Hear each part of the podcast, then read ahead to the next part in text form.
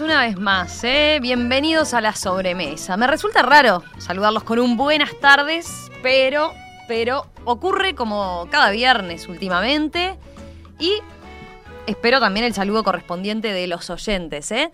Recuerden que están las vías de comunicación abiertas al 091-525252, como siempre, pero esta vez les podríamos decir, hacemos trampa, ¿eh? para asegurarnos de que nos están escuchando los oyentes, más que nunca, forman parte de la sobremesa.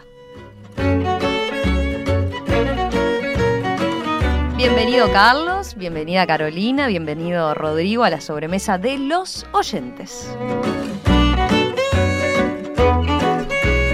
Nuestros invitados se definen como cocineros amateurs, pero la pandemia los hizo más expertos. Ya veremos cuánto podemos aprender de ellos, seguramente. Digamos que retomamos una experiencia que fue muy exitosa, como la tertulia de los oyentes. Hay buena parte del elenco que repite aquella experiencia, pero esta vez los convocamos desde la plataforma de Socios 3.0, que ustedes conocen, es un lugar a donde un grupo de entusiastas ayudan con sus cuotas a financiar nuestro proyecto digital. En la previa les hicimos, les hicimos llegar una serie de preguntas para conocerlos un poco mejor. Y como en cada oportunidad, traen recetas. Traen recetas para compartir. Y seguro que este equipo las va a probar en el fin de semana. Se ha convertido en un clásico. Después el lunes comentamos a ver cómo nos quedó tal o cual receta. Así que cuando ustedes saben, los invitamos a participar entonces. A participar como cada vez. Hay varios que en su momento cuando les hicimos el planteo a los socios 3.0 respondieron que, bueno, que les encantaba la idea, pero que justo les coincidía con el horario de trabajo, ¿no? La tarde a veces es más brava o de traslado y entonces ya anunciaron que venían de oyentes nuevamente. ¿Por dónde vamos a andar? Bueno, les cuento, helados de fruta con dosificación, una torta de chocolate con azúcar rubia y unas galletitas. Ustedes, desde la audiencia, tranquilos, ¿eh? tranquilos que no es necesario tomar nota, ya saben, después está todo disponible en nuestras redes de Radio Mundo.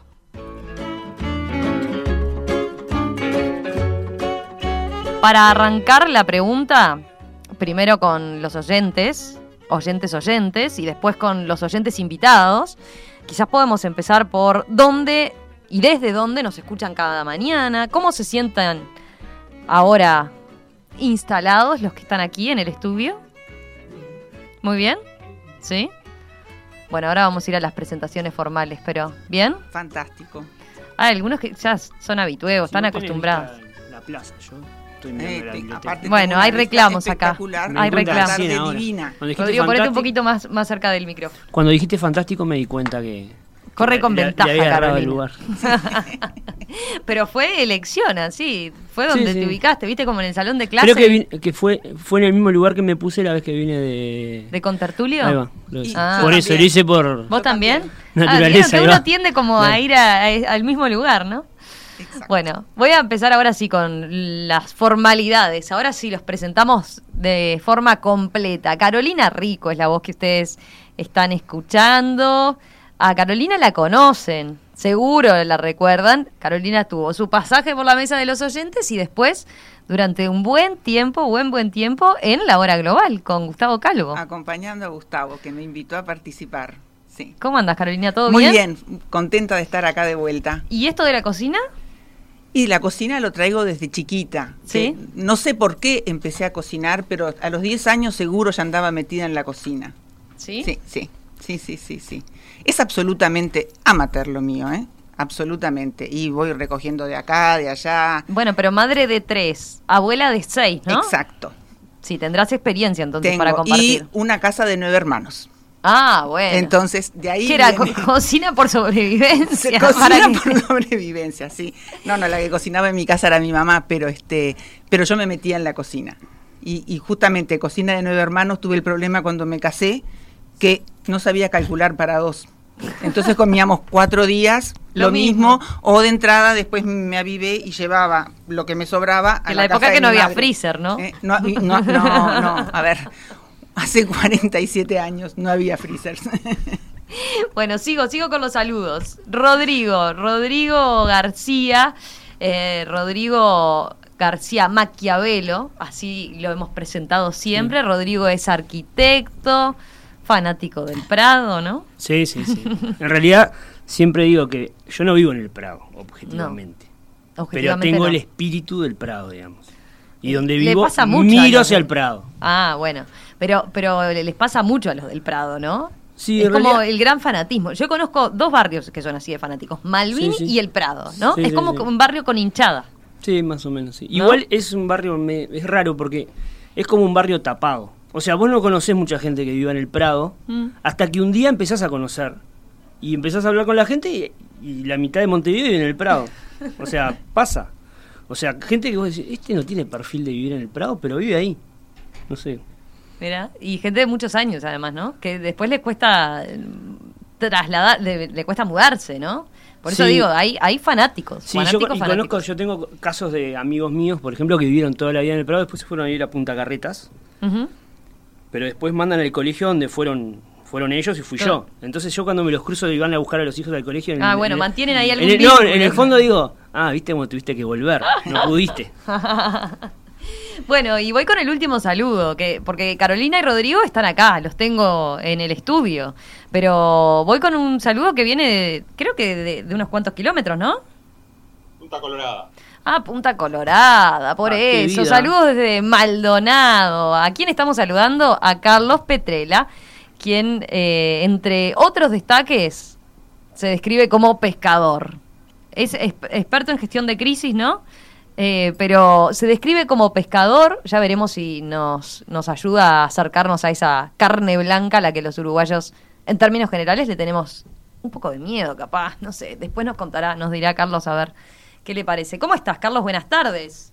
Muy bien, tratando de estar feliz y de alguna manera de compartir con ustedes un momento grato de convivencia en una cosa tan especial como, como es este, la cocina, que es como la materia prima de la comunicación que se expresa con sabores y no con palabras. Mm, que me parece que es una buena metáfora de lo que buscamos muchos cuando cocinamos, que no es solo alimentar, sino compartir eh, de alguna manera un momento especial con la gente que queremos, por lo menos los cocineros aficionados como yo. qué bueno. Me encanta lo que decís, Carlos. Bueno, ¿y ¿cómo está la tarde ahí en Punta Colorada? Preciosa en este momento el cielo despejado, con... Este, Qué lindo. Es como que estamos instalándonos, ¿no? Ahí, ¿no ven la, la imagen ahí de Qué la costa de. Punta Colorada? ¿Está sobre la costa? ¿O por ahí cerquita? Eh, sí, estoy, puedo mirar el mar. llegado Ah, entonces- Ahora estoy, Pa. Te enviamos de este, forma completa, entonces. Sí, sí, sí. Eh, estoy tratando de disfrutar el momento porque fueron días de mucho viento, mucha lluvia y Mm. mucho frío, que cuando uno está cerca del mar se hacen sentir. Sí, claro. Este, ¿Y estás de sobremesa, es un- digamos? Es un lugar precioso para compartir. ¿Vivís siempre porque ahí uno- o estás ahora No, justo...? Te, te explico. Eh, eh, yo me pasé viviendo en el lugar donde hubiera una crisis. Y ahora cuando con mi esposa decidimos tomar un poco de distancia, dijimos, bueno, vamos a vivir juntos eh, con un pretexto diferente que el ejercicio profesional, porque cuando uno maneja crisis, como me costó durante 20 años buena parte de, de mi, mi vida, este, vas donde está la crisis. Y entonces te afincas en, en Paraguay, en Argentina, en España, en México o en Uruguay. Pero este, en definitiva lo que buscamos con Clara era un lugar para compartir de alguna manera nuestras ganas de convivir en armonía este, y de eh, dedicarnos a más a, pasar un buen momento y en eso la cocina y, y lo que compartimos al almorzar es, eh, es una parte importante, no por la alimentación en sí mismo, sino por cómo uno vive el proceso de convertir algunas cosas en, en alimentos que, que te hacen vivir mejor. Ajá. Bien, bueno, ya nos vas a contar de eso entonces. Pero a ver, ya que la sobremesa es de, de los oyentes, ¿no? Como la hemos titulado, sobremesa de los oyentes. ¿Son de cocinar, por ejemplo, escuchando radio? ¿Es, es posible? ¿Sí? Sí, yo, claro. yo, yo cocino escuchando radio. O sea, cierro la puerta de la cocina, Sí.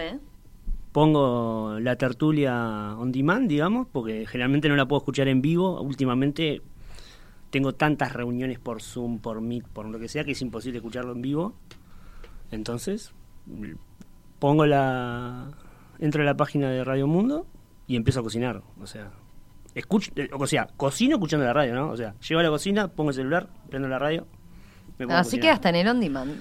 Tal ¿Y vos, cual. Carolina? También. Me levanto y, pre- y- y pongo la radio el- en la app y voy con el teléfono por toda la casa y cuando Cuando te toca cocina, cuando toca también. cocina toca cocina que ahora en esta pandemia traté de cocinar al mediodía y repetir de noche suplementando con algo Ah, ¿y qué, cómo era antes? ¿Variaste eso, esa sí costumbre? claro porque al, al no estar en casa viste era toda otra dinámica completamente distinta esto de la pandemia nos cambió bastante la dinámica del hogar Bien. ¿Y vos, Carlos? ¿Sos de cocinar con la radio prendida?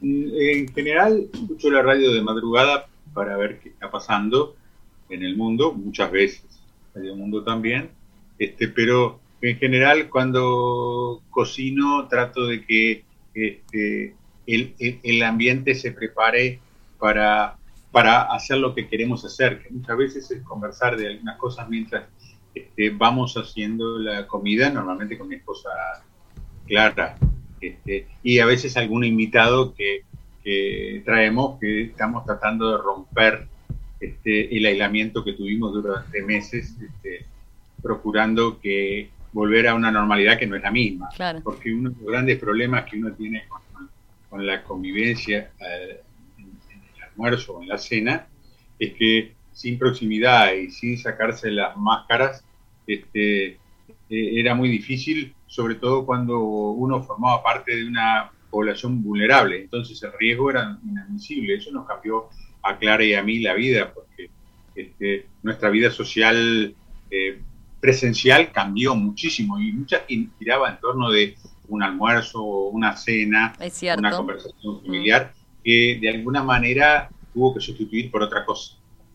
Los Pero, por amigos, ¿no? Por ejemplo, esa- esas reuniones de, de amigos que uno tenía, ¿no? Ahí la, la comida tenía siempre un rol importante. Bueno, se suspendieron todas las reuniones de amigos, ¿no? Pero a- ahora decías, bueno, estamos empezando a volver. ¿Y sos de lo que se anima a cocinar ahí con el invitado eh, en, en lo que Sí, es como claro. una cocina ampliada? Esas cocinas que están como más integradas y te permite entonces estar charlando con el invitado. No sos de los que se estresa, por lo visto, como anfitrión. No, además, este, eh, eh, que participen. Yo tengo Ah, un maestro que, que se llama Mario Otero, que se llamaba, ya falleció, que era una especie de mentor, que decía que cocinar es halagar. Y no halagar Mm. solo al final que se come, halagar en un proceso, que es eh, la preparación misma de, de la comida, de tal manera de que sea otra cosa, eh, que sea un- un- un- una, una forma de, convivir con algo muy íntimo, que es compartimos los mismos sabores, Mm, ¿no? Y los construimos entre todos. Este, está buenísimo. Mario me enseñó a cocinar este eh, pizza, por ejemplo. Pero el, el- tema no era la técnica de la pizza, sino eh, en que podía haber 20 personas, cada una preparando algún aspecto, una calentando el Claro. horno, otra preparando los sabores, otra haciendo la masa. Y entonces eso era eh, un, un todo integrado que, que cargaba el ambiente de una manera distinta. ¿Ustedes son de la cocina colectiva? ¿Y de, hacer cocinar al invitado? ¿O son de esos anfitriones que al revés se realidad- estresan y quieren tener todo pronto? Yo- ¿Más vale las son de la sobremesa para charlar? A Yo no me estreso. No. A, a mí, digo, ahora en la pandemia, no sé, no se ha podido, pero yo no, yo no soy un cocinero de muchos años, ¿no? Un día no sé por qué me dio la loca de cocinar. Probablemente debe haber sido para pagar menos la comida. Lo confieso, o sea. Un día, eh, yo empecé a hacer bizcochos, por ejemplo, Mira. porque dije, no puede ser que me cobren 300 pesos de kilo o 350 pesos de kilo de bizcocho. No puede ser. Entonces agarré, busqué dos recetas en internet, una me pareció mejor ¿Y que la otra tal? y hago bizcocho. Ahora estoy empezando a hacer menos bizcocho porque, claro, después que empezás a hacer bizcocho y lo tenés para ¿Pero eso fue durante la pandemia? Sí, sí, claro. Ahí. Sí, sí, quedan espectaculares. Mirá qué bueno. Bueno, queremos la receta. Pero a mí, a mí me gusta cuando va gente, me O gusta probarlo, estar ¿no? cocinando, Sí. eh, me gusta cocinar y que vean que estoy cocinando. Ah, No sos como Carlos, tan participativo, pero que vean que estás cocinando, eso sí. Sí, sí, sí, eso sí. O sea, me gusta agasajarlos, pero me gusta hacer las cosas a mí y que los demás disfruten, se ponen, no sé, se tomen algo, yo qué sé, lo que quieran.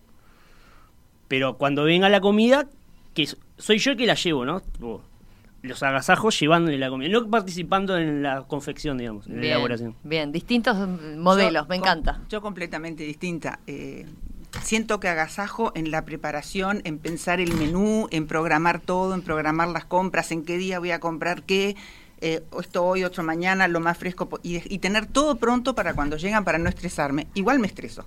Igual, hasta en la comida familiar, igual que la extraño pilas porque todavía no hemos tenido.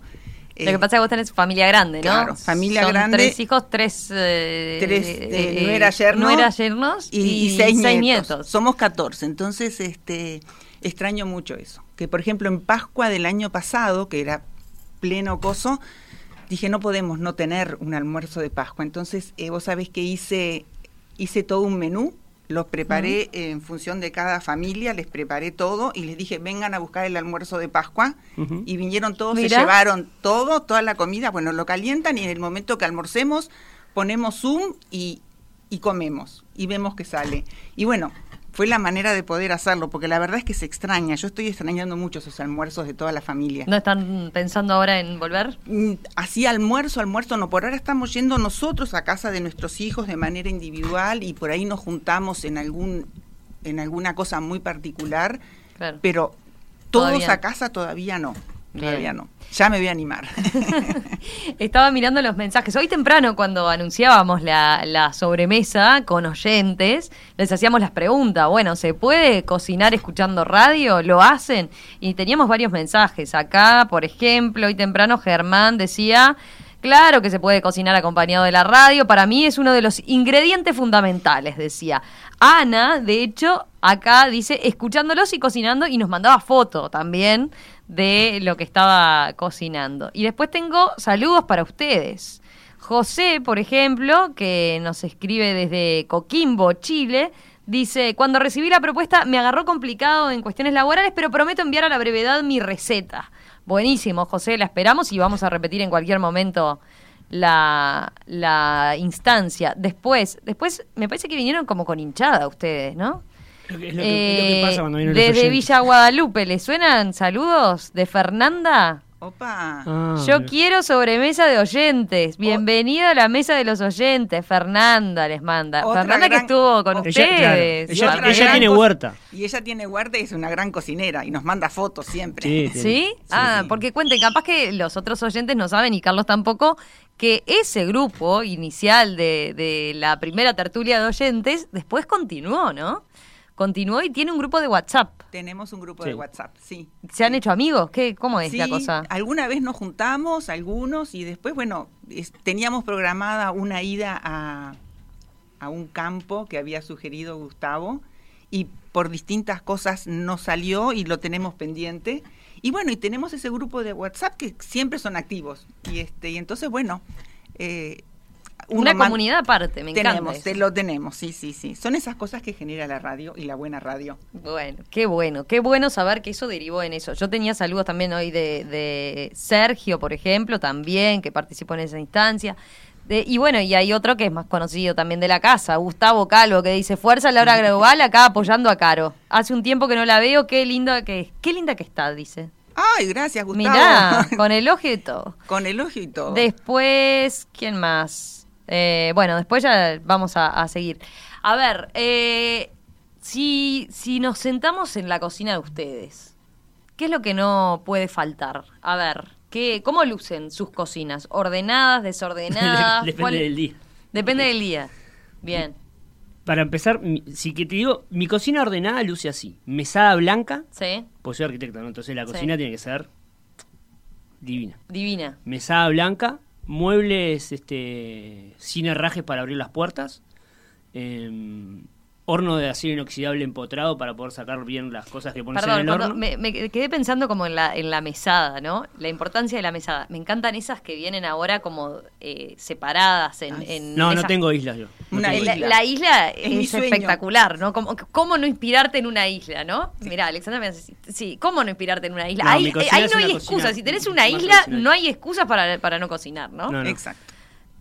Y Eh, está, pero mesada blanca entonces. mesada bien. blanca, anafe negro, horno de empotrar así inoxidable, eléctrico, porque yo, a mí me gustan los hornos eléctricos. Ah, ahora me vas a defender del horno eléctrico. Tanto que hablamos En- del en real- supergas en... Claro, eh, en realidad eso es una pelea que yo tengo con mi hermana, Sí. que mi hermana es la que realmente cocina, digamos. ¿Viste cuando dicen, no sabes cómo jugaba el hermano de tal? Bueno, yo vengo acá, pero que la que, la que cocina es mi hermana. Porque además cocina rápido y rico. Porque yo cocino, pero soy muy... Tengo que seguir la receta. O sea, no es que me salgo mucho de los carriles. Mi hermana pone cualquier cosa dentro de un bowl y le sale Y le rico. sale bárbaro. Claro.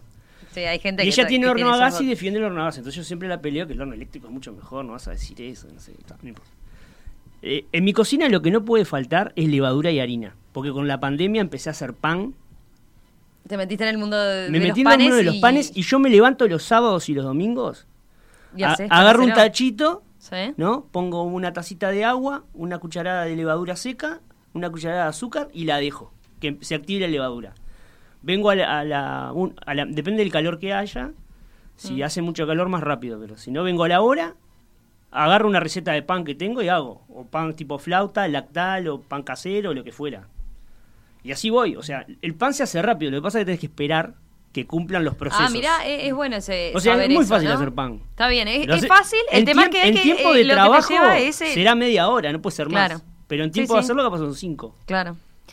Eh, Carlos, si nos ubicamos en tu cocina, ¿cómo, ¿cómo luce? ¿Qué es lo que vemos? ¿Qué tal, qué importancia le das a la mesada, como decía Rodrigo? Y no sé, ¿sos defensor de cocina a gas o horno a gas o horno eléctrico? Eh, en realidad es una anarquía organizada en la cual sí hay una mesada, este, en la cual además, después de haber vivido mucho tiempo en Montevideo, queríamos tener eh, un brasero siempre disponible y un, un lugar donde calentar las cosas como hace 100 años. Es una Este, cocina económica. lo cual es, eh, para algunos es una involución, eh, porque implica un, un aprendizaje diferente sobre cuáles son las temperaturas eh, y un montón de cosas que te las, te las da la tecnología que, que no son tan fáciles de precisar cuando usas este, leña, por ejemplo. ¿Pero qué, qué es lo Este- que tenés es- exactamente? Tengo, ten- tengo un- un- una cocina eléctrica que, que tiene horno y tiene hornallas, por supuesto, y tengo también al, al lado una estufa enorme en la cual podemos cocinar y después Ah, eh, si tiempo acompaña afuera, Claro. porque en este momento estamos viviendo en una, una cabaña, este, una cabaña de troncos, que era el sueño con mi esposa de vivir de una manera rural, pero sin eh, eh, las contenciones que pueda generar este, eso en, términos de eh, la calidad con la que dormís, la calidad con la que trabajás, tener buena conectividad, por ejemplo, porque para mí es fundamental, y también lo que sos capaz de cocinar. Este, incluso pasamos por la tentación de, de hacer panes y traer máquinas para desarrollar eso, pero nos controlaban a nosotros en el sentido que lo que producís es tan lindo que eh, es difícil establecer una contención de respecto a la cantidad que podés comer. Entonces, Sí, este, eso limita lo que hemos hecho con mi esposa, es saber que si cocinamos un conjunto de cosas, este, eh, de repente un 70% tiene que ir para otro, porque si no, este, eh, la, Claro. eh, el, la- el exceso de comida puede hacer más da- daño que bien. Pero en realidad lo que estamos volviendo Podés alargar cosas- la caminata, si no, Carlos, ahí por la playa de, de Punta La Colorada. hacemos. la Por hacemos. eso, cuando come- Yo- el exceso de comida lo compensás por ahí, vos no te preocupes.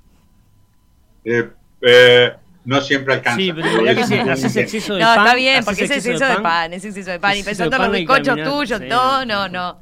Está bien, está bien. Hay que, hay que, hay que medirlo, hay que medirlo. Mirá, eh, pasamos a hacer este, más galletitas como las que yo les mandé. Acá tengo una. Ah, porque ahora vas a. Estas Ah, son las galletitas que, que hacemos con Clara, que además de ser dietéticas, este, eh, eh, siendo diferentes, tenemos este, para, para distintos momentos del día para compartir, a veces en la madrugada, porque nos levantamos muy temprano. Yo, yo yo soy escritora además, entonces escribo mis libros de madrugada, desayunamos juntos, Clara después que desayunamos a veces se va a acostar de nuevo y yo trabajo desde las 5 hasta las 7, las 8 de la mañana, en la cual este, me trato de informar qué pasó con el día y después coordinamos con Clara este, qué comida vamos a hacer y, a veces este, improvisamos y lo vamos a comer juntos o vamos a invitar a, alguna, algún amigo. Y a veces es sorprendente eh, las personas con las que terminás almorzando, porque a veces cuando estábamos en Montevideo planificábamos mucho en términos de el trabajo que uno tenía, en las relaciones que tenía, pero ahora somos mucho más abiertos. Claro. Te cuento una anécdota. Hace un tiempo estaba yo em, armando un muro de piedra con hormigón. Y se me acerca una persona con acento español y me dice, disculpe, ¿qué está haciendo? Yo le dije, litoterapia. ¿Y qué es eso? Coloco piedras cuando tengo una calentura que no me puedo ni ver. Entonces me dice, yo tengo una calentura que no me puedo ni ver. ¿Puedo colocar piedras con usted? Entonces le dije, bueno, te explico cómo se hace. Estuvo dos horas colocando piedras conmigo. ¿Y de dónde es tu calentura? Me dice, mira, yo soy gerente general del correo y a veces tengo problemas que no puedo resolver. Entonces vengo tan caliente que si no coloco piedras reviento. Entonces, ¿sabes qué me dijo el tipo? Yo soy director de Telefónica en Madrid y me pasa lo mismo. Le dije, bueno, tenemos los mismos problemas. Entonces me agarra y me dice, se, le pasó la tarde. Dice, sí, tengo varios compromisos, los voy a cancelar para colocar unas piedras más. Colocamos unas piedras y, este, y al final le dice, pa, dice, yo tenía una cena. Le dije, no, no te preocupes, cenamos acá. Entonces Clara me dijo, no hay nada. No se preocupe, le dije, yo voy a, a pescar y en 10 minutos traigo comida. ¿Y? Y fui y traje comida. Este, a mí me gustaba bucear, yo sabía que había, me tiré 10, 15 minutos y traje comida. Entonces él me dijo, eso en mi país ya no hay. Eso es lo que yo viví cuando tenía 15, 16 años. Entonces cenamos juntos y le dije, pero ahora tengo que volver para Montevideo. Le dije, no vuelva, quédate acá. Y, y, este, y desayunamos juntos. Este, es un amigo nuestro de hace un montón de tiempo. Lo que eh, la comida es un pretexto para acercamientos. Eso es como la parábola del buen samaritano, más o menos. Eh, en realidad, un samaritano interesado, porque eh, me pareció un tipo interesante. Entonces, este, de repente tú tenés algunas personas que, que tenés la oportunidad de, hacer un link o no. A veces es cierto que uno no da la oportunidad, pero a veces da la oportunidad y sin, embargo no hay feeling, no hay respuesta. Y con otras personas sí. Y si uno baja la ansiedad, la posibilidad de que entre en tu vida una persona totalmente diferente que, tú, pero que te puede aportar, es enorme. Y la comida es la forma de establecer ese link muchas veces, porque ahí se bajan las, este, las ansiedades. Sí, tal cual. Tal cual lo que dice Carlos. Participa de la sobremesa. WhatsApp 091 52 52 52. Arroba Radiomundo 1170 en Twitter y en Instagram. Participa de la sobremesa. WhatsApp 091 52 52 52. Arroba Radiomundo 1170 en Twitter y en Instagram. Seguimos, seguimos en esta sobremesa, hoy sobremesa de los oyentes.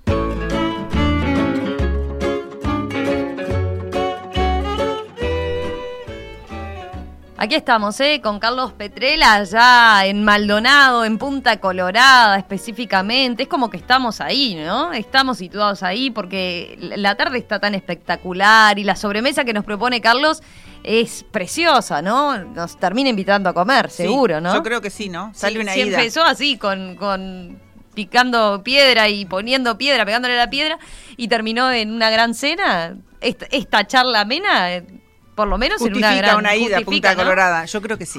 Yo creo que sí.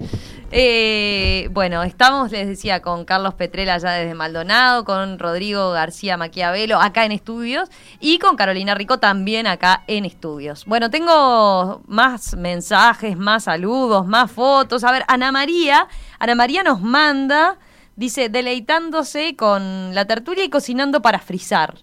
Eh, y nos manda una foto efectivamente de llena de, de verduras, por lo que veo. Llena, llena, ¿eh?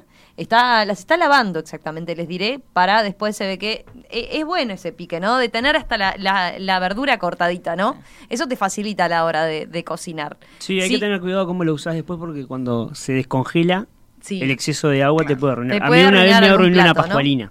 Ah, por, pero la, por la, la selga o la espinaca no la Claro. te quedó con exceso de agua. Claro, y después cuando la, estaba divina la pascualina, estaba para sacar una foto y subirla a Instagram y la fuiste a cortar y Y no, Y no, no, no, no, no, no, no hubo caso. no fue. Bueno, eh, Fernanda nos manda, ustedes decían de la huerta de Fernanda, pero flor de huerta tiene Sí, Fernanda.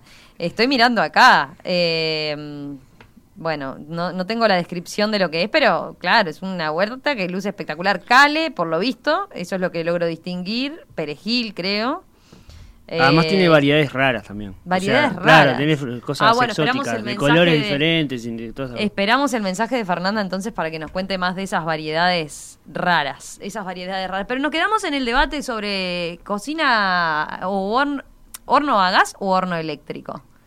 ¿Preferencias? Yo tengo a gas, porque de recién casada tuve eléctrico Sí. y se me ocurrió ir a mirar el contador y dije, Ah, bueno, eso nunca sí. más. Convengamos que ahora es completamente distinto, ¿no? Que están los, los electrodomésticos eficientes y los hornos de convección y qué sé yo. Pero ya me acostumbré a, a gas, que, que a su vez era como yo cocinaba en mi casa, entonces sí tengo una cocina de doble horno. Mira, de doble horno. De doble horno, sí. Que- Sí, sí, pero sí. podés cocinar cosas completamente Puedo independientes. cocinar o sea, cosas comple- efectivamente doble horno, Doble no doble piso, doble horno. Doble puertita. Doble puertita. Y sí. Y Mirá. entonces hace que, el, que el, el horno a veces cuando tenés que cocinar algo que sea poco o que sol- solamente calentar es mucho más eficiente usar uno que es más chiquito. Este, y, cuando hago carne al horno con papas, por ejemplo, que es un lío para 14, con doble Claro, horno soluciono. ayuda, soluciona. doble horno es soluciona. más eficiente. Sí, es más sí, eficiente. Exacto. Y, pero vos seguís defendiendo el horno eléctrico. Sí, a mí lo que me gusta del horno eléctrico que es, es, es exacto, o sea, es... Pero No no, sé, le o- quita algo de, de- No, yo lo siento como magia. preciso, o sea, digo, tengo que cocinar algo a 180 grados 40 minutos y son 180 grados 40 minutos. O sea, no, que sí, que no, que la llamita, que más alta, más baja. Es exacto, o sea, yo le creo al horno eléctrico. Al horno a gas tengo dudas. Igual debe haber hornos a gas que son tan eficientes o Yo tan le- al mío le exactos creo, como el- al mío le Depende creo. de la calidad del horno. Bueno, también. uno tiene que tener muy estudiado el horno, ¿no? Sí, sí. Ah, Sí, es- fundamental. Es, fundamental eso, saber Fundamental. cómo es el horno, qué mañas tiene. Sí, incluso, incluso las recetas que son en horno, que te dicen tanto tiempo, dependen del horno también. Sí, por eso, por eso, Porque por eso si digo. el horno es bueno, le seguramente que sea menos tiempo. Uno le tiene que conocer las mañas para que después, no hablando de recetas, son de seguir eh, a determinados cocineros, determinada, determinadas recetas en, en Instagram, tutoriales, que, que son Yo, cómo yo en se- realidad o lo que hago de inspirarse así para hacer- naturalmente. yo casi todas las cosas que cocino o las tengo en un libro o se las pido a alguien o las busco en internet. Si las busco en Google, lo que hago es busco varias recetas y hago como un scouting de recetas. digamos. Ah, es buena esa. Por ejemplo, la de los bizcochos tenía dos recetas para hacer de bizcochos. Y hay fuiste una tomando que, lo mejor y de hay una una. que me pareció que era la más la más tipo fiable, entonces Sí. hice esa. Pero- Ah, te la jugaste y hiciste esa, no hiciste un. no, no hice la Ah, porque hice esa de primera Sí. y como me quedó bien dije, está, es esta. Figura ganador, pruebo". cuadro que gana, no se toca. Claro, ¿no? eh, en realidad la gran diferencia, de- ahora exactamente no me acuerdo, pero la gran diferencia de las dos recetas era, vos para hacer bizcochos, es como hacer pan, digamos, el- el- lo básico es como hacer pan, es levadura, harina, sal. En el caso de la receta esta le pone miel a la masa, ¿no? Y le pone más sal que si fuera para hacer un pan como un pan flauta. Pero la diferencia es que llevan grasa, o sea, llevan grasa, grasa, grasa va- vacuna. Entonces, lo que haces en la receta es, tenés que derretir la grasa, mezclarla, 100 gramos de, raza- de grasa con 100 gramos de harina, hacer como un empastado, estirar la masa después que levó, pasarle toda la grasa por arriba, doblarla, pasarle la grasa, doblarla, pasarle la grasa, y después que hiciste eso, con el palote la tenés que estirar de vuelta. Bien. Después cortás tiras, Sí. bandas así más o menos de una cuarta de ancho más o menos. Y ahí haces los diferentes bizcochos, que los haces con la misma masa. Es la misma masa. Lo que pasa es que como, depende de cómo los armes, te quedan diferentes. Por ejemplo, los, los croissants son triángulos, que los vas doblando en sí mismo desde la parte más ancha a la parte más finita. Por eso te quedan con esa formita como por capitas. Bien. Los vigilantes son tiras finitas que las torneás.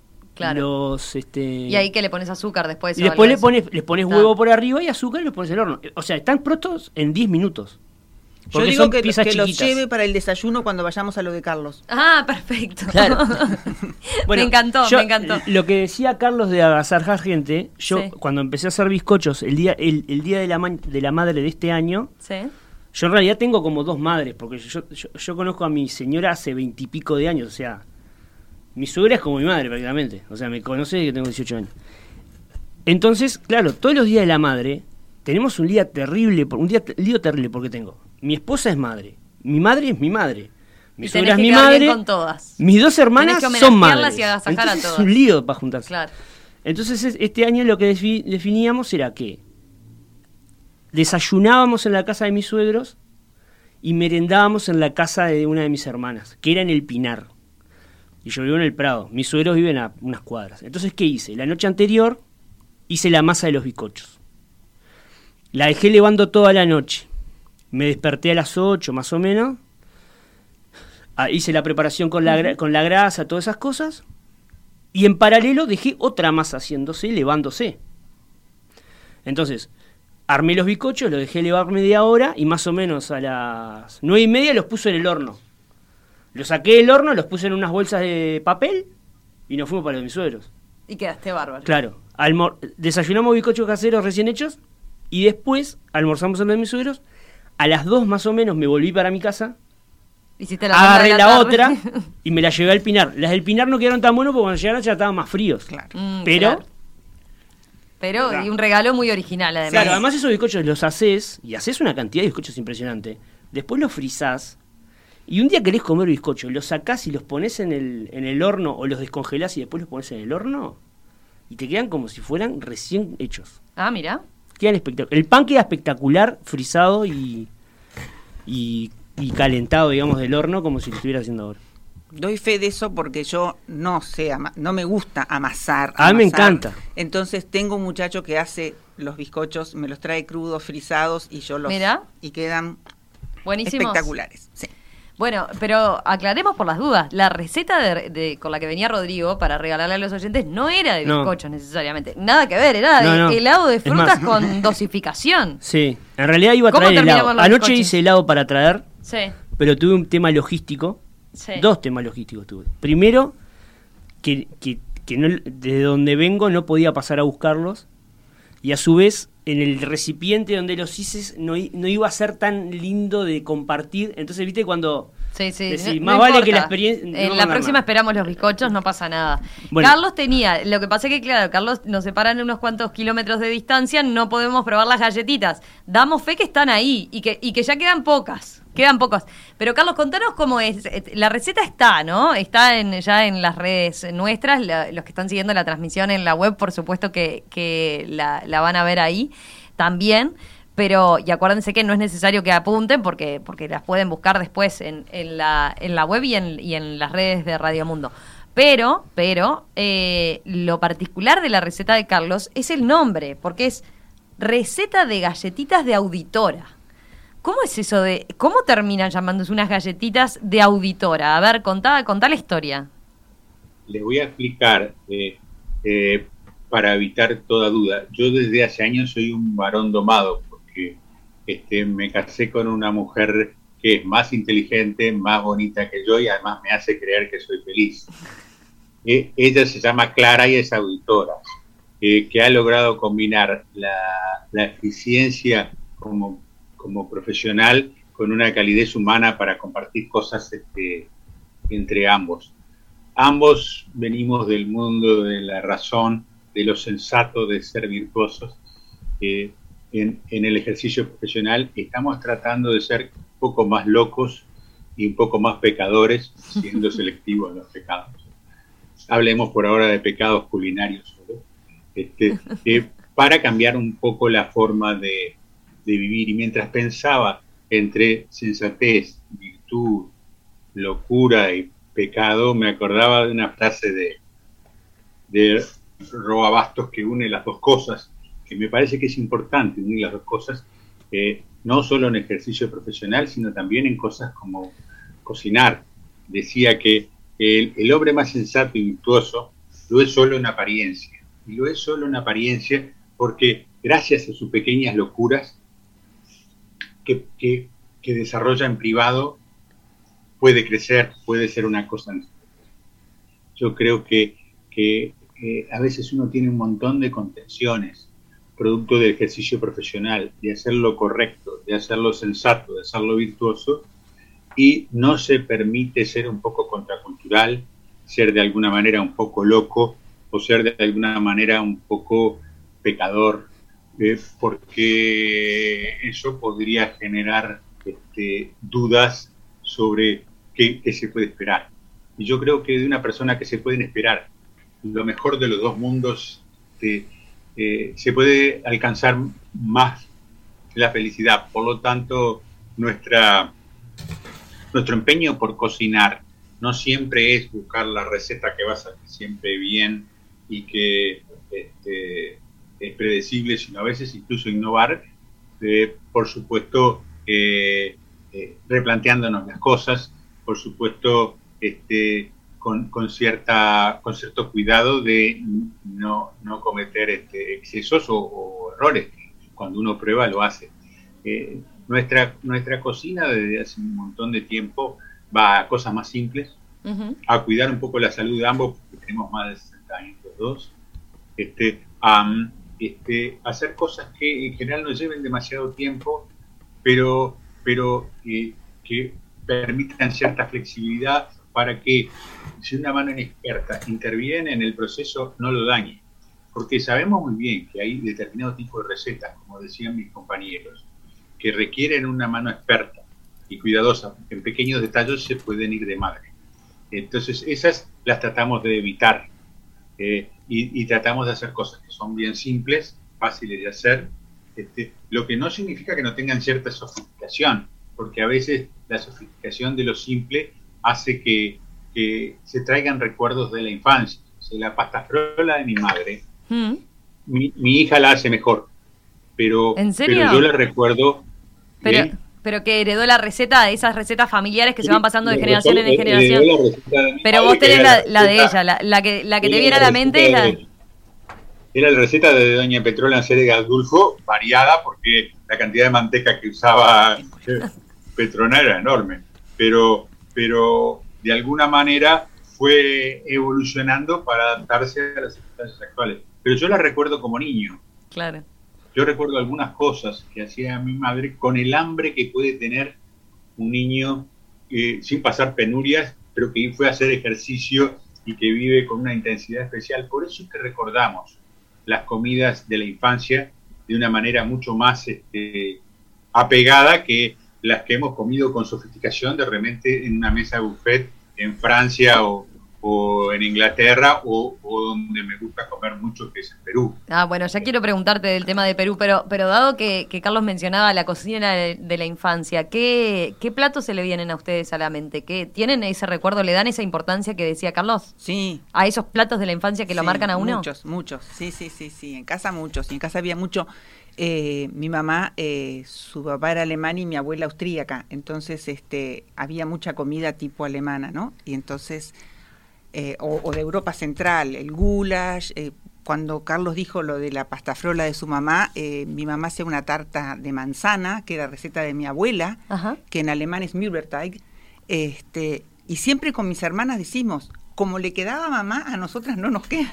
Aunque la repetís tal cual, ¿viste? Pero no, era la que hacía mi madre, ¿no? ¿Y será que es tan diferente o es que es eso? No, te, es, te traen es, esos recuerdos. Es seguramente, es seguramente lo que lo que decía Carlos, ¿no? Y ahora cuando vos decís la los, las cosas de la infancia, eh, yo comenté que y enrabándolos y seguimos a algún cocinero, a mí me gusta mirar, no la sigo, pero cuando la veo haciendo zapping me quedo mirándola, es Ana Olson. Uh -huh. Pero yo la veo. Entonces, eh, mi mamá hacía un postre que en casa se llamaba ñoquis de clara. Que Y un se día- van a sorprender, no cuentes. A ver, Ah. ¿hay alguien que tenga idea de qué es el ñoquis No. de Clara? No. No, contá. No. contá. Entonces, descubrí que lo que en mi casa se llamaban los ñoquis de Clara era lo que eh, Ana Olson son las islas flotantes. Y de ahí me vino para atrás y vi por qué a la isla flotante que conocemos como isla flotante son las islas flotantes en chiquito que se hicieron en grande, que se hizo una en grande. Y me dio una alegría encontrar esa receta, porque aparte, eh, yo hay recetas que las hago medio de memoria, pero otras que las sigo tal Al cual la y no salgo porque creo que en ciertas recetas es importante seguirla al pie de la letra. Y esta de las islas flotantes de Ana Olson, la verdad es que fue fantástico descubrirla. Qué Fantástico. bueno, qué bueno. Eh, vos, Rodrigo, bueno, ya que mencionan programas de televisión vinculados a la cocina, ¿te enganchaste con alguno? Sí. De estos últimos que Yo, hay. por ejemplo, bueno, Masterchef, Fuego Sagrado. de más o menos la misma edad. Vos tenés Sí. una- bueno, mi hija nació en pandemia, entonces muchas madrugadas me pongo a ver el gourmet o cosas de esas. O sea, a mirar cualquier programa, no me importa lo que estén haciendo. Y chumeo a ver qué, qué hacen y eso. Me divierte, o sea, Totalmente. claro, ver lo que cocinan y cómo cocinan. Este, sí, sobre, Sobre, todo, todo, eso. cuando Y después- andan por rincones del mundo, Claro. de esos, los más exóticos, ¿no? Esas cocinas Sí. tan extrañas. Y, y después tam- también lo que me causa un poco de gracia es cómo nos ha cambiado el vocabulario a raíz de los programas de competencia de cocinas. O sea, yo por ejemplo, yo ahora cocino algo en mi casa Sí. y mi hijo me lo evalúa como si fuera un jurado de Masterchef. Ah, bueno, ¿qué- qué- ¿tu hijo más grande cuánto tiene? Tiene siete. Ah. Entonces... Tienen este, algo, generan algo en los pequeños, Claro. esos tipos de, programas. te Eh, dice- los te engancha dice, mucho. No, o sea, esto- te dice, esto no tiene la consistencia adecuada. Y yo digo, ¿qué decís? Claro, pero es es que empiezan a ver esos programas que todo el mundo son jurados y opinan y no sé qué, bla, bla, bla, y el punto de cocción. te- un niño si tenía diciendo el punto de cocción. es medio raro. O sea, de alguna o sea que forma... tenés un jurado exigente en casa. Claro, pero de alguna forma creo que... ¿Qué una- Lucía Soria ni Lucía Soria? Claro, una parte de esos programas nos están arruinando un poco la vida, porque, o sea, no podés estar siempre en términos de competencia hablando de la comida. Está, claro, están matan- matando al, Claro. al cocinero amateur, la, Claro. la espontaneidad del Tenés que, cocinero. ser, tenés que ser un gourmet y espectacular. el salís para emplatado. ¿no te cuestiona el emplatado, Bueno, por ta, ejemplo? también eso. Yo lo- Papá, está rico, pero lo presentaste más Claro. o menos. ¿sabes? Sí. Puede mejorar la presentación. te lo dicen, sí. Bueno, igual también yo joro con el emplatado también. Yo qué sé, un día haces hamburguesa con arroz y ensalada. Bueno, pero si le pones color y Claro, entonces agarro lindo, un tachito y hago un timbal de arroz. Que es arroz, Pero, pero con formita de, no sé, de algo. Y pones la ensalada y la pones de determinada forma, así, con una formita. Después sacas la foto y se la mandas por, a tus amigos por WhatsApp y te hacen Te aprueban. y ahí Te tenés los "Qué me gusta. cocinero".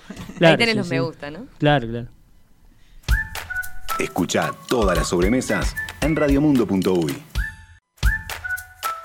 Estás escuchando La Sobremesa. Qué linda que está esta sobremesa de los oyentes, ¿eh?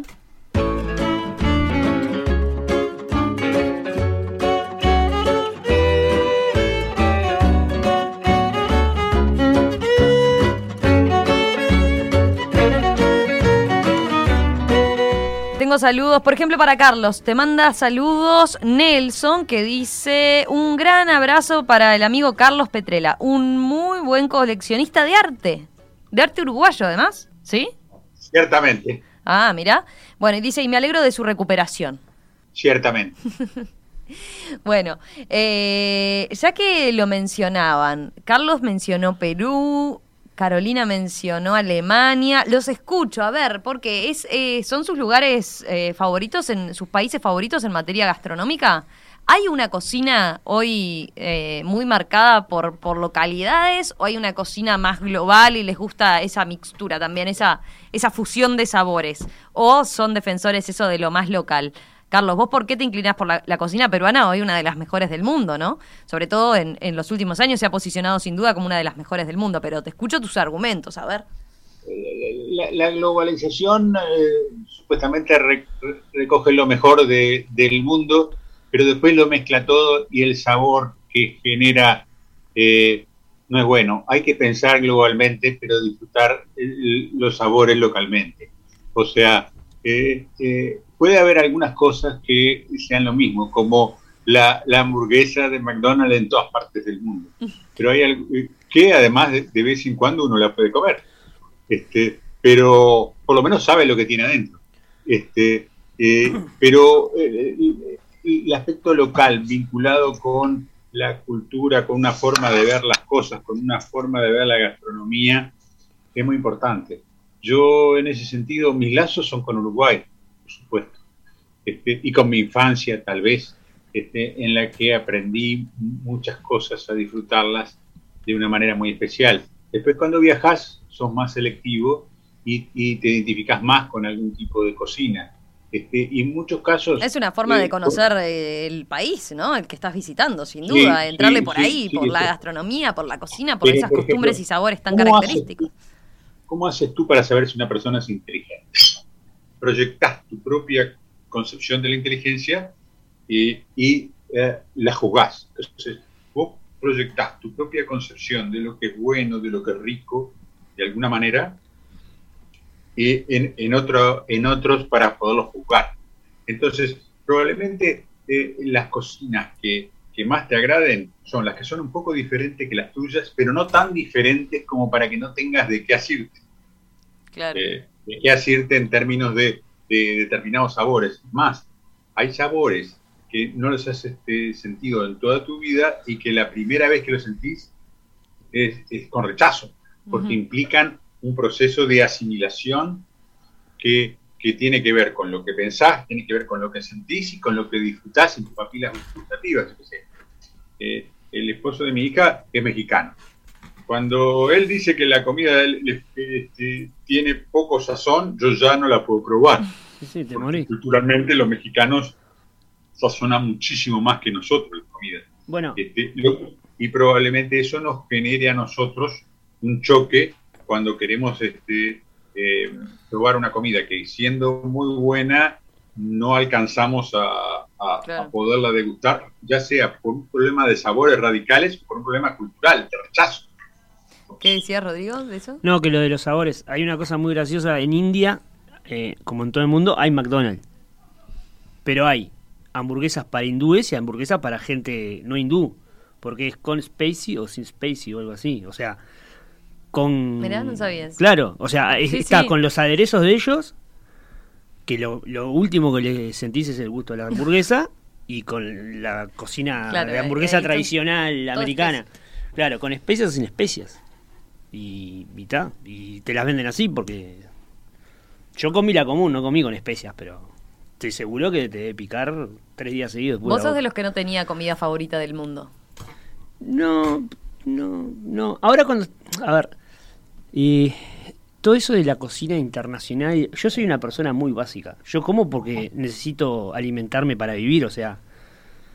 Yo Pero, no por soy ejemplo, si tengo un viaje, paladar, no le dedicás claro, no tiempo tengo un a- paladar al- exquisito. O sea, no tengo esos que buscan una comida y que quede rico. O sea, me encantan las comidas ricas, pero me encanta todo.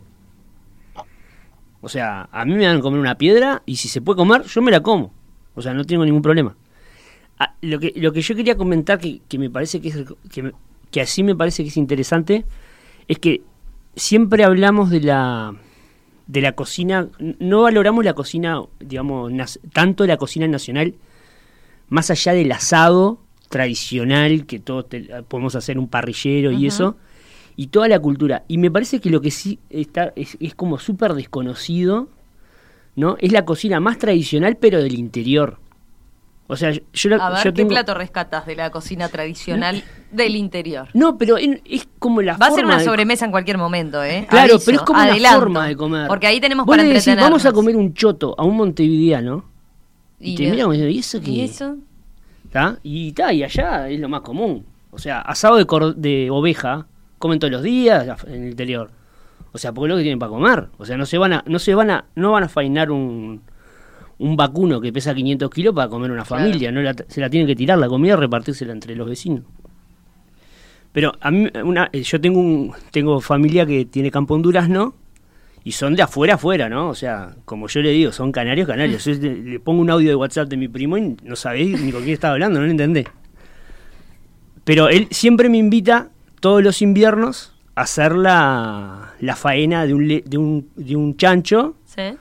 un novillo, para hacer chorizos y todas las cosas que hacen alrededor, ¿no? Que vos cuando vas, parece que estuvieras viajando al medioevo por cómo es todo, todo el escenario, matar el animal, pumba, todo, sí, todo. ¿Y vos te animás? Vas, Yo voy, sí, yo voy, sí. Y después comés. Sí, ¿cómo? No- Sin no te problema. genera- o sea, tengo fotos, tengo fotos, no sé, la, la última vez que fui, claro, tengo fotos de un, o videos de chorizos de rueda caseros Bueno, colgados pero los chorizos de rueda casero, no hay col- como los chorizos de rueda colgado- colgados en el alambrado así tipo, no sé, Claro. 50 metros Secando. lineales de, de- de chorizo colgado, ¿no? Pero Que en el interior que te regalen además eso es como el- la reliquia, ¿no? Claro. Todo el, eh, si, si vos querés agasajar a alguien en el interior, ¿qué le regalas? Chorizo Sí, sí, casero. claro y, no, y lo que me llamó la atención, mirando estos programas de cocina en, en- de madrugada, una vez me puse a ver uno de una española que se llama Me voy a comer el mundo, creo, que Sí. sale a recorrer diferentes lugares. Y estaba en Italia mostrando cómo se hacía el salame o el salami italiano. Y yo le mandé un WhatsApp a mi primo y dijo, vos, anda a un canal de televisión y que vayan a filmar la faena en el campo. Es igual. O sea, lo que pasa que el otro es en Italia, salami, cocina italiana. Bueno, está. Pero acá como lo haces en Rincón de los Tapes, Durano, 50 kilómetros de, de la capital y tenés que cruzar un arroyo, no es tan, tan gourmet, digamos. O sea, me da la impresión de que también con todo esto de, de- de la cocina internacional, las Y cosas... tenemos, a ver, tenemos cómo diferenciarnos, tendríamos cómo vendernos bien, vender bien nuestra cocina uruguaya más allá del asado. Claro, ¿Qué o sea, platos se les ocurre? Me parece que, la- que no es por el plato, sino, sino por lo cultural. O sea, cómo se elaboran las cosas, cómo, o sea, Lo que hay atrás. claro, lo que hay atrás.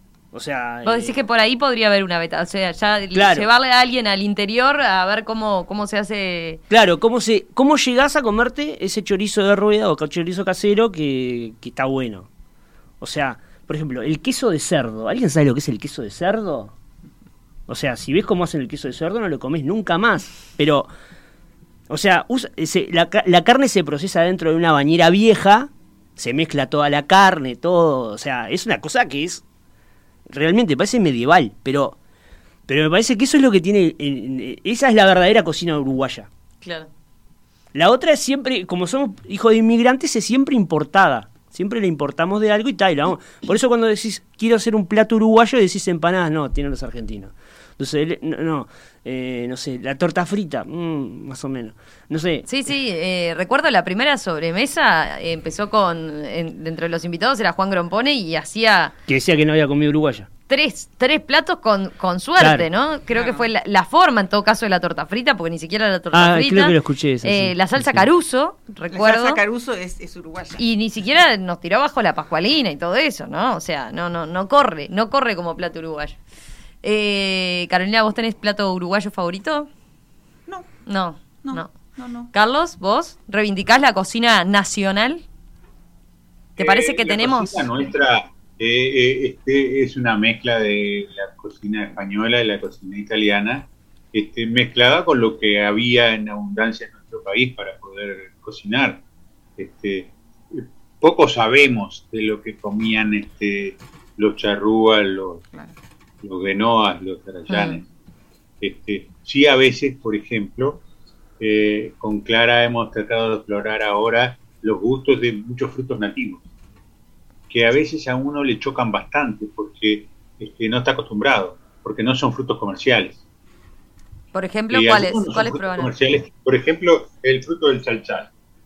Este, o, o, o, o, este, eh, ¿cómo se llama? Eh, eh, los dulces que podés hacer con el arazá, que hemos hecho. ¿Qué es lo que sucede? Implica reconocer gustos que tú no tenés interiorizados, entre otras cosas porque no son eh, de, de uso masivo. E incluso las primeras veces que lo probás requieren un proceso de adaptación. Eh, y algunos de esos, de esos este, frutos son riquísimos. Lo que sucede es que no hay una forma comercial de explotarlo porque son muy pequeños y, y Claro. entonces este, la posibilidad de eh, desarrollar una industria que no sea la de los dulces, por ejemplo, es muy, es muy difícil. Por ejemplo, lo que hemos disfrutado con Clara es este, eh, hacer dulces nativos nuestros que tienen un gusto muy especial ¿Haces dulce de guayaba? Dulce de guayaba, guayaba, por qué rico. ejemplo, eh, arazá, pero la guayaba y el arazá son bien diferentes. Incluso la guayaba, tenés este, la, la guayaba brasilera y la nuestra, este, que son un poco diferentes. Este, y, y cuando empezás a reconocer los matices, ves que, que de alguna manera este, tú tenés que adaptarte para reconocer cosas que, que eran lo que seguramente comían muchas de esas este, frutas, eran las que comían los, este, Nativos. los indios nativos Claro. nuestros, además de, de lo que podían sacar de, de- de la, la caza, ¿no? De la caza de animales ma- nativos antes de Álvaro Núñez Cabeza de Vaca con, la ganadería. Todo eso es un, es un salto importante este, para poder redescubrir eh, determinadas formas de alimentación que como no teníamos una cultura eh, eh, eh, americana demasiado desarrollada se han perdido. Los hábitos alimenticios del- de, de los charrúas, por ejemplo, este, lo conocemos poco Sí, sí, y han incidido poco en nuestra cocina. Este, Capaz que es lo que se viene, ¿no? Capaz que es. Nosotros tuvimos un desarrollo de la gastronomía en los últimos años que eh, nos llevó a, mejorar mucho. Hay un boom, claramente, pero capaz que falta todavía eh, ese aspecto, ¿no? Y seguramente es, es lo que lo que se venga o por y donde. una vertiente Sí. una vertiente romina es la que vemos en, en los frutos, pero también, por ejemplo, tenemos otra enorme variedad en los hongos. Claro, Sí. los hongos ni que hablar. Vos sos de los Eh, que te animás eh, con los hongos, ¿no? Eh, eh, bueno, eh, yo estoy aprendiendo. Mi, mi- mi hijo, que es biólogo, y mi, mi esposa hicieron muchos cursos de hongos, que es Ah. lo que te dan certeza para Claro. recogerlos. De que estás agarrando algo te envenena. Porque después está eso, ¿no? Te tenés que animar. Sin, sin riesgo. Sin riesgo. claro.